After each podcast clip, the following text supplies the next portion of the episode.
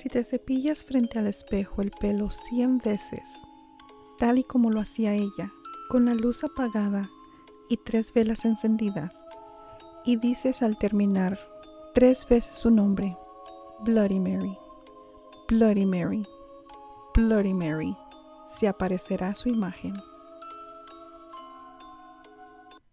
¿Conoces la leyenda de Bloody Mary? Sí, la del espíritu que se aparece al decir tres veces el nombre de Bloody Mary frente al espejo. Así es como se conoce en los países la leyenda urbana de Verónica, como unos la conocen, o de Mary, una joven enamorada de su imagen, con un triste final. Te contaré estas terroríficas historias en su versión estadounidense, porque existen numerosas versiones en todo el mundo. Pero cuidado si es que te encuentras frente a un espejo. Apaga la luz y di su nombre.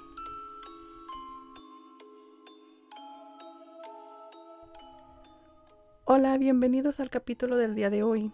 Si eres nuevo en este lugar, muchas gracias por estar aquí. Y no te olvides de seguir el podcast para que no te pierdas los capítulos futuros. Subimos contenido todos los lunes en Spotify, Amazon Music, Apple Podcasts y más. No te olvides de dejarnos un review para que el podcast sea recomendado, ya que eso nos ayuda mucho. Yo soy María Carapia y estás escuchando Historias Oscuras. Esta es la historia de Bloody Mary, Verónica y las supersticiones de los espejos.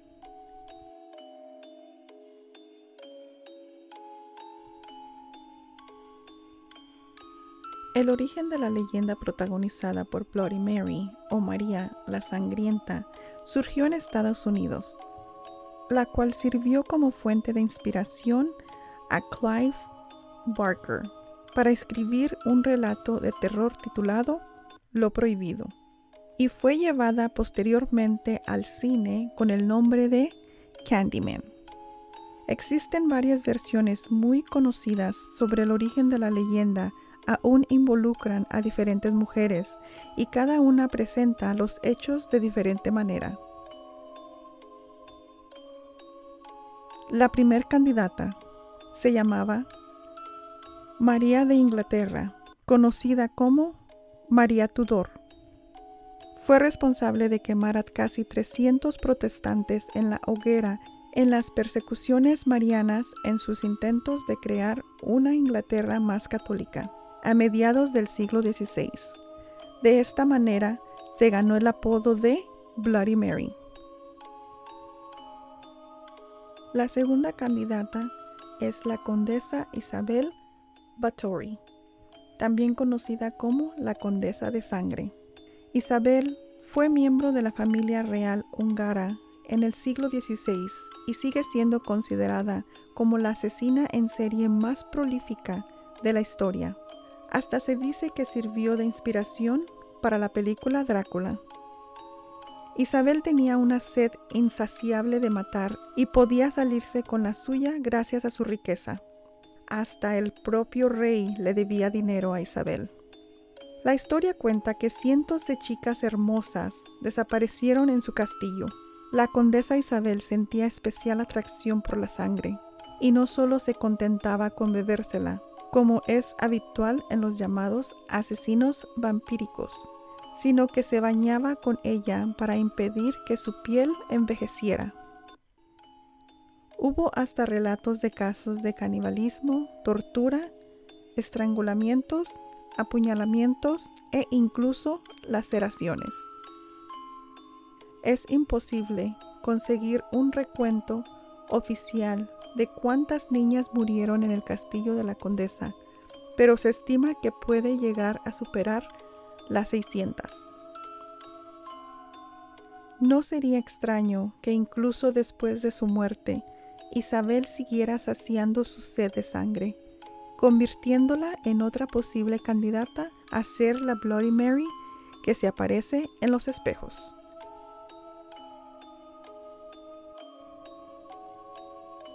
Otra versión es sobre una joven llamada Mary, quien era muy hermosa. Tenía 15 años y estaba en la flor de la vida. Sin embargo, además de bella, era muy vanidosa. Vivía enamorada de su imagen, sobre todo de su larga melena, que peinaba cada noche cien veces antes de acostarse. Un día, un conocido de Mary, cansado de que fuera tan presuntuosa, se escondió en el armario de su habitación. La chica, como cada noche, comenzó a cepillarse el pelo frente al espejo. Justo en ese momento, el joven salió del armario, tenía unas tijeras en la mano, atacó por la espalda a Mary, le tapó la boca con un pañuelo para que no gritara y comenzó a cortar toda su melena. Mary no pudo soportar verse así, con el pelo corto. Pocos días después se quitó la vida mientras lloraba frente al espejo de su cuarto. Desde entonces su espíritu queda atrapado en el espejo. Por eso es que la leyenda dice que si te cepillas frente a un espejo el pelo cien veces, tal y como lo hacía ella, con la luz apagada y tres velas encendidas, y dices al terminar tres veces su nombre, se aparecerá su imagen, pero ten cuidado, porque puede llegar con sed de venganza.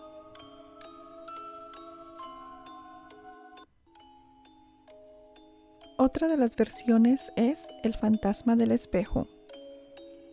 En España se conoce al personaje como Verónica. La leyenda suele aparecer vinculada con un juego o ritual adivinatorio.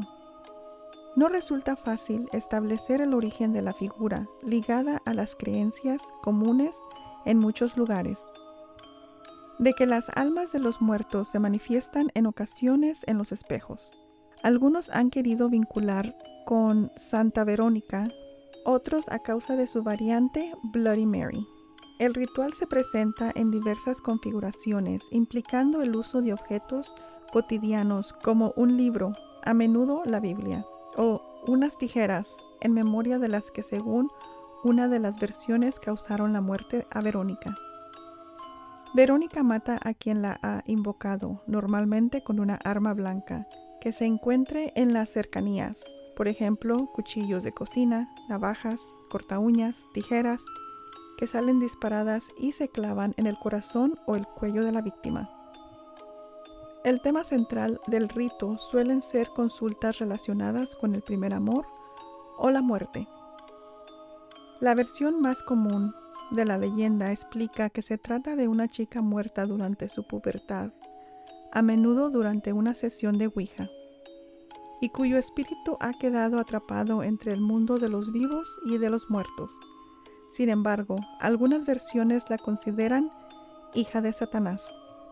El personaje cambia con frecuencia de nombre, con variantes como Carolina y Micaela, o se multiplica normalmente bajo la forma de dos hermanas o amigas.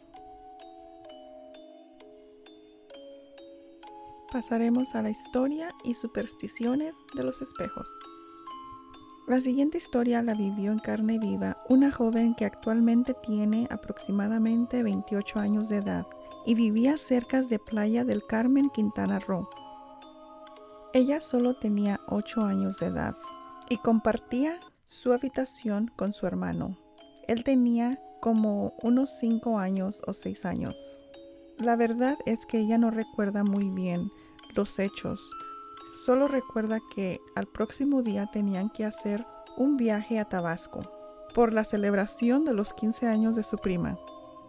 Pero ella nunca imaginó que la imagen que pudo ver reflejado en el espejo sería como una especie de alerta. La mujer de esta terrorífica anécdota, quien por cuestión de privacidad será llamada Patty, dijo que era una de las primeras noches en las que ella y su hermano dormían sin sus papás, ya que ellos habían decidido mudarse de cuarto para dejarles la habitación a ellos y aprenderían a ser un poco más independientes. Sin embargo, esa noche, su miedo a los espejos apenas comenzaba. Ella se levantó en la madrugada para ir al baño. Cuando regresó a la cama, decidió voltear a ver al espejo que quedaba justamente frente a la habitación y ahí la vio. Estaba la capucha de la muerte reflejada en su espejo. Patty comentó que sus gritos despertaron a su hermano y a sus papás, quienes de inmediatamente se acercaron a ella para preguntarle qué es lo que le ocurría. Sin embargo, en medio de una crisis de llanto y miedo, solamente podía gritar, La vi, ahí está, la muerte está en el espejo. Sin embargo, al levantar la mirada ya no había nada más que el reflejo de sus padres, que la abrazaban para consolarla y tranquilizarla. Ella cuenta que muchos piensan que ella solo se la imaginó. La joven aseguró que esa noche su papá se quedó en la cama con ella hasta que cerrara los ojos y pudiera descansar, y aunque lo hizo, lo más extraño estaba aún por llegar.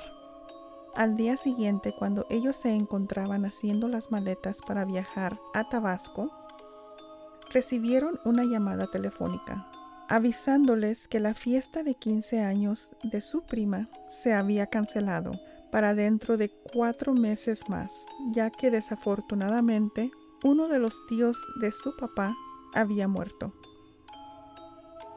Patty dijo que tras varios meses, cuando el día de la fiesta llegó y viajaron hasta el estado tabasqueño, sus padres comentaron lo que había pasado y uno de los familiares dijo que seguramente la muerte, entre comillas, no la buscaba para hacerle daño, sino para avisarle sobre la desgracia, aunque lo más extraño es que Patty no conocía a ese tío ni nunca había escuchado hablar de él. Hasta el día de hoy, Patty no ha logrado resolver ese misterio en su vida. Asegura que nunca más ha vuelto a ver semejante reflejo, pero lo que sí sabe es que nunca más ha vuelto a mirar un espejo a altas horas de la noche y mucho menos los pone frente a su cama. Hay muchas supersticiones relacionadas con los espejos, incluyendo aquellas que dicen que si rompes uno, tendrás siete años de mala suerte. Los romanos son los culpables de esto, ya que creían que la vida se renovaba en ciclos de siete años. Ellos sostenían que si rompías un espejo, tu alma se quedaría atrapada entre los pedazos y no sería liberada hasta que llegase el siguiente ciclo de vida. Pero también había formas de romper la maldición, recogiendo todas las piezas y enterrándolas en el suelo o arrojándolas en un río con corriente fuerte, dejando que así el agua se llevara la desgracia. Pero en Pakistán, por ejemplo, Romper un espejo o un vaso en una casa es un buen presagio. Significa que el mal está saliendo de tu hogar y la buena suerte se acerca. Los actores famosos por sus supersticiones creen que trae mala suerte que otra persona se mire al espejo por encima del hombro mientras se preparan para una actuación y los espejos en el escenario están prácticamente prohibidos. Existe el temor de que se rompa y por lo tanto la maldición involucre a los actores en escenas y al teatro entero. Todo se basa en la vieja superstición de que los espejos son una puerta de entrada para los espíritus malignos. Los espejos no son los mejores amigos de los escenógrafos, ya que reflejan la luz y arruinan los juegos de luces. En la Gran Bretaña victoriana, cuando los muertos estaban expuestos antes de que se celebrase el funeral, todos los espejos de la casa estaban cubiertos con un velo para evitar que el alma quedara atrapada. Sin embargo, esta práctica no es exclusiva de los británicos. Se practicaba en todo el mundo, desde Estados Unidos a China, Madagascar y Bombay. La costumbre aún persiste hoy entre los judíos cuando practican el Shiva, un periodo de luto que dura por una semana. Algunas culturas antiguas creen que los espejos reflejan el alma oculta, entre comillas, o la verdadera naturaleza de la persona. Esto podría haber sido el origen de la creencia de que los vampiros y los demonios no tienen un reflejo porque tampoco tienen alma que reflejar. En la antigua Grecia, las brujas de Tesalia del siglo III a.C. usaban los espejos mágicos para después escribir sus oráculos con sangre. También los speculari, antiguos sacerdotes de la antigua Roma, los utilizaban para ver el pasado, el presente y el futuro. Las tradiciones de captromancia, el uso de los espejos para la adivinación, ha perdurado a través de la historia y se ha incluido en cuentos y en prácticas populares de todo el mundo. Hoy en día los espejos están hechos con polvo de aluminio, pero los egipcios usaban cobre pulido. El cobre se asociaba con la diosa Hathor, que era la personificación femenina del sol, y representaba la belleza, el amor, el sexo, la fertilidad y la magia. Los aztecas usaban obsidiana muy pulida, un vidrio volcánico de color negro, para hacer sus espejos y creían que estaban vinculados con el dios Tezcatlipoca, quien era el señor de la noche, el tiempo y la memoria ancestral, y usaba espejos para cruzar entre el reino terrenal y el inframundo. A menudo se creía que los espejos absorbían y almacenaban lo que se reflejaban para usarlo después y se cree que esto podría ser el origen del famoso cuento del espejo de Blancanieves. Se creía que la verdadera Blancanieves fue en realidad una baronesa bávara del siglo XVI, cuyo padre se volvió a casar en 1747. La nueva madrastra, que favoreció a los niños de su primer matrimonio, recibió un espejo de su nuevo esposo a modo de regalo. Se decía que era un espejo parlante, ya que los espejos hechos en la región eran de tal calidad que se creía que siempre decían la verdad. El espejo real de este cuento de hadas todavía se puede ver hoy en el Museo Espessard en el Castillo de Lourdes. Ahora que sabes estas cosas, la próxima vez que te mires en un espejo, puedes preguntarte que si dice realmente la imagen reflejada. Y con esto concluye el capítulo del día de hoy. ¿Qué piensas tú? ¿Alguna vez has hecho el ritual de Bloody Mary? ¿Crees que en realidad los espejos atrapen las almas dentro de ellos? Comparte tus opiniones o comentarios en las redes sociales. Si te quedaste hasta el final, muchas gracias. No te olvides de seguir el podcast para que no te pierdas los capítulos. Yo soy María Carapia y esto fue Historias Oscuras. Hasta la próxima. Bye.